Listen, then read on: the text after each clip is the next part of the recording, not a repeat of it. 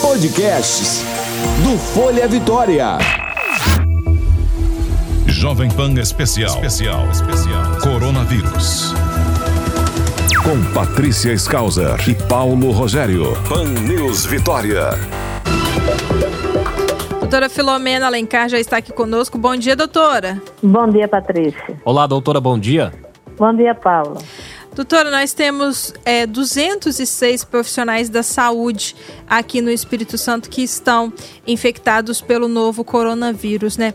É um número alto, doutora? Era um número esperado porque eles estão ali, como dizem, né, na linha de frente combatendo esse vírus.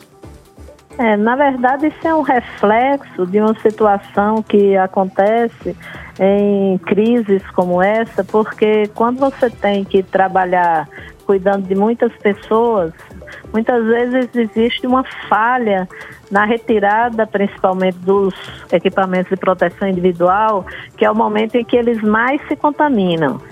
Então, realmente, assim, eu tenho ouvido muitos colegas que estão trabalhando na linha de frente que estão se tornando positivos. A gente sabe que esse vírus é muito contagioso. Então, todas as vezes que a pessoa vai fazer o atendimento e ela precisa se disparamentar, é nesse momento a maioria das vezes que eles se infectam. E aí onde eu coloquei a situação quando vai colocar os médicos recém-formados na assistência, eles de preferência não serem as pessoas que vão cuidar das pessoas graves e antes de começarem a trabalhar, eles terem uma formação um pouco mais intensa na questão do cuidado de biossegurança. Que a maioria das vezes, se você tem o ATI adequado e você trabalha com ele adequadamente, enquanto você está paramentado trabalhando adequadamente, muitas vezes você não vai se infectar. Mas o que acontece muitas vezes é a falha na retirada do equipamento que está contaminado. Então, quando a gente fala que usa máscara e tem que pegar pela parte da, do elástico da orelha ou das fitas, quando você vai se disparamentar com relação aos equipamentos que você usou para atender um paciente, isso se multiplica, porque você tem a luva, o capote, o, o, aquele, aquela tela que se coloca na frente, que é o escudo facial, uhum. você tem os óculos, você tem a máscara, e tudo isso tem um procedimento sequencial em que se você perceber que você entrou em contato com alguma das áreas contaminadas, você tem que higienizar as mãos a cada passo. Então, muitas vezes as pessoas não se infectam somente na hora do cuidado, mas é muito comum se infectarem na hora da retirada do EPI. Uhum. Então, isso é uma coisa que realmente a gente se preocupa, principalmente com os médicos que não têm experiência ainda em trabalhar sistematicamente com o uso desses equipamentos. Por isso que sempre quando as pessoas estão mais na linha de frente, tem que se paramentar e desparamentar, paramentar e desparamentar, dependendo da velocidade com que você tem que fazer isso, da intensidade com que você tem que fazer isso, a chance de você se contaminar é maior. Uhum. E doutora, essas pessoas que trabalham, né, em hospitais, elas retirando ali de forma correta, né, as luvas, essa essa capa que eles usam, que eu não sei como é que é o nome que coloca. É, tipo, capote, é o capote. Depende, é, geralmente é capote que se fala. Então, retirando esse capote, é, esse avental, né, essa luva, a máscara, a roupa que ela está por baixo, ela pode ir embora com essa roupa. O ideal é que ela tenha uma outra roupa limpa dentro da bolsa para poder sair do hospital e ir para casa. É, na verdade, o ideal é que ele chegasse com a roupa da rua, retirasse a roupa da rua e utilizasse uma roupa específica para o hospital. Uhum. Então, não deveria esse pessoal que está na linha de frente do cuidado, principalmente no cuidado hospitalar, ele está levando para o hospital a mesma roupa com que ele saiu de casa. Então, o ideal é como se fosse no bloco cirúrgico. Quando eu entro no cuidado hospitalar, eu troco, deixo a minha roupa guardada, vou vestir um, uma, uma roupa de bloco cirúrgico e trabalhar o tempo todo com a roupa do hospital. E o, a, o ideal seria que quando eu me desparamentasse e retirasse a minha roupa do hospital, tomasse um banho antes de colocar a minha roupa para ir para casa. Isso seria a situação ideal.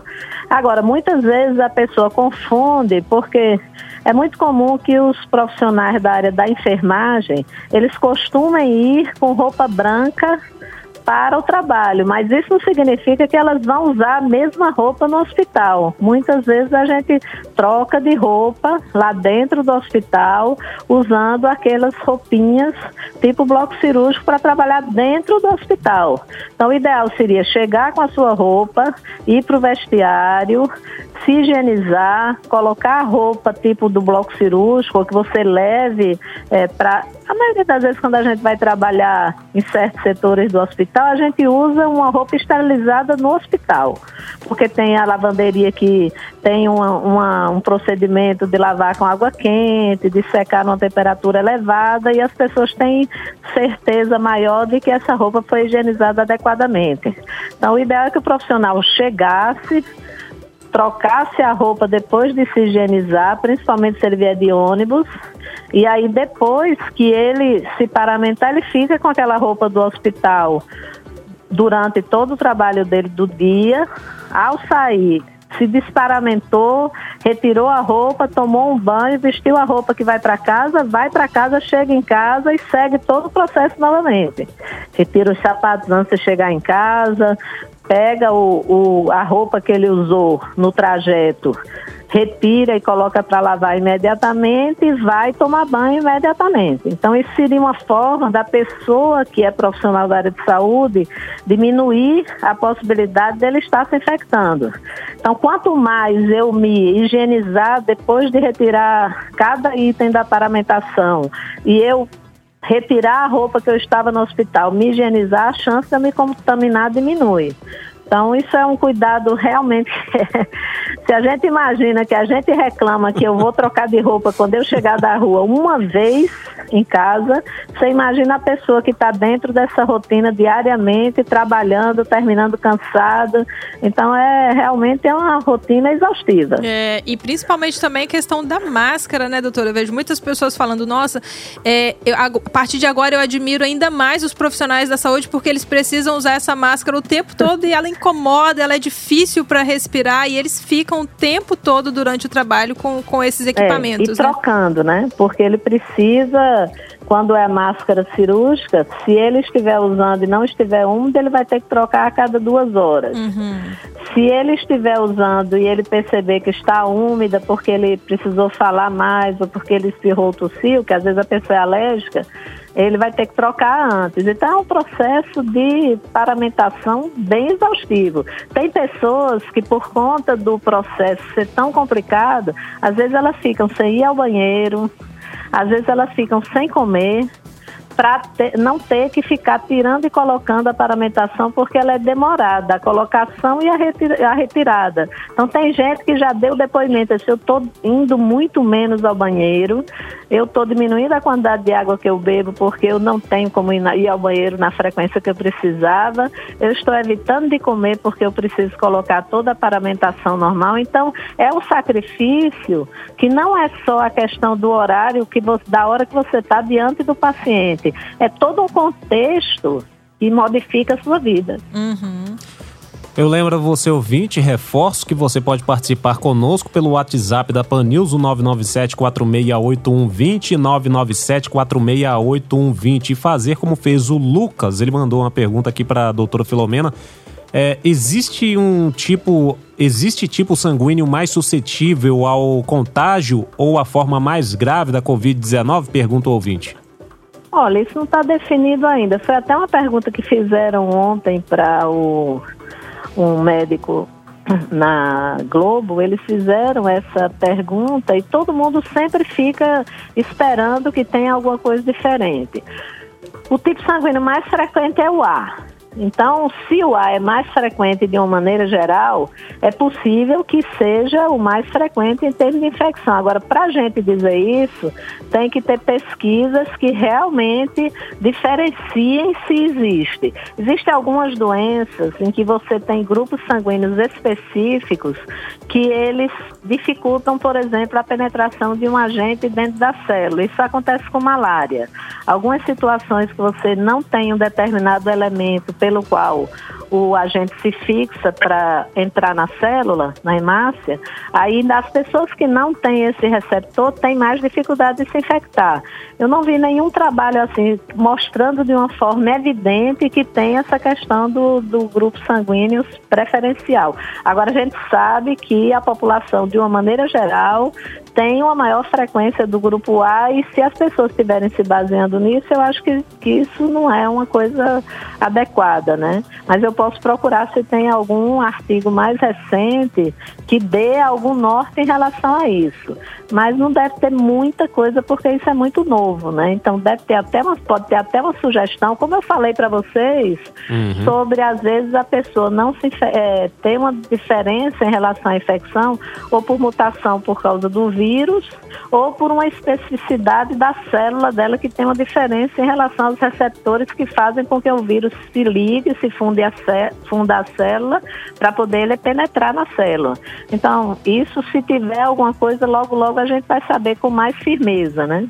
Uhum. Pois é, doutor, inclusive conversando com a senhora nos últimos dias, a gente repercutiu aquela situação envolvendo a África do Sul é, em que o número de mortes é, era relativamente menor do que em outros grandes países do mundo e também o número de casos confirmados. Eu busquei aqui neste exato momento, em tempo real, o uhum. número de casos confirmados é de 3.465 e o número de mortes 58. A senhora chegou até a comentar que iria buscar algum tipo de informação atualizada para ver se conseguir explicar um pouco mais o que, que acontece lá? Alguma novidade com relação à situação Não, da África do Sul? Em relação a publicações específicas, eu procurei várias vezes na última semana, não encontrei nada assim firme em relação a essa possibilidade, mas é sempre aquela situação.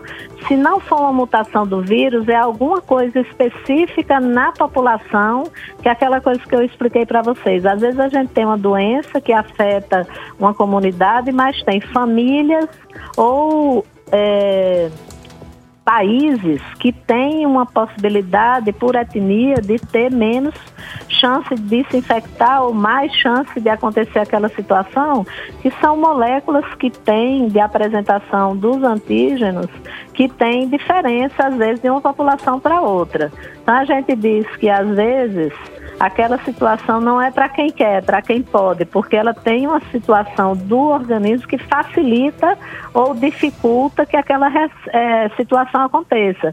É difícil às vezes para o leigo entender isso, mas quando eu tenho, é, para facilitar a explicação, sempre que eu tenho a penetração de um agente infeccioso dentro de uma célula, geralmente eu tenho um mecanismo para simplificar que é como se fosse uma chave com a fechadura.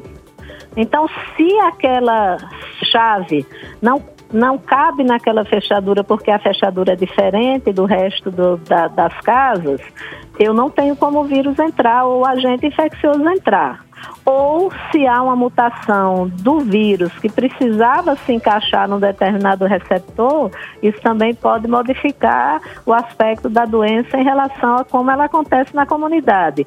Isso tem várias é, doenças que são dessa forma. Elas acontecem em surtos em algumas comunidades e especificamente quando se vai procurar, porque existe uma diferença naquela região, aí se vai procurar como é um, o vírus se expande muito rapidamente e se comporta mais ou menos de maneira é, esperada, umas vezes pior, outras vezes melhor em relação ao, de um lugar em relação ao outro, você procura coisas relacionadas à população ou ao vírus que altere o comportamento dele na comunidade.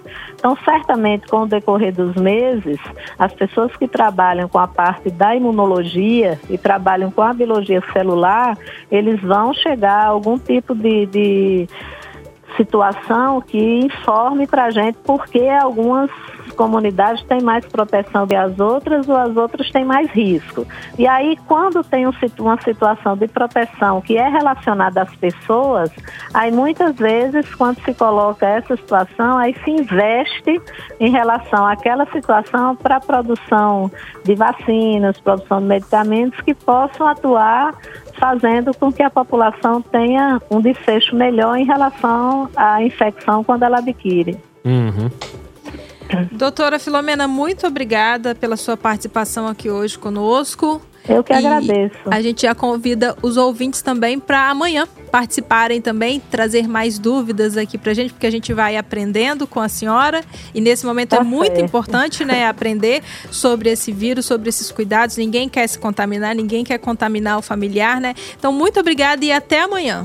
Até amanhã. Forte abraço. Eu vou continuar procurando, Paulo, suas perguntas para ajudar a responder, tá bom? Isso. Paulo tá curioso lá com a África do Sul. É, pois é, pode ser um caminho para se encontrar uma solução certeza, né, no futuro. Com certeza, a gente tá vendo todo dia, é que a intensidade das informações ela é muito grande. Lógico. Então, todas uhum. as vezes que a gente vai procurando, tem tantas perguntas e a gente vai tentando responder um pouquinho de cada vez tá bom? É Grande verdade, abraço. doutora. Um abraço. Outro, um abraço. Tchau.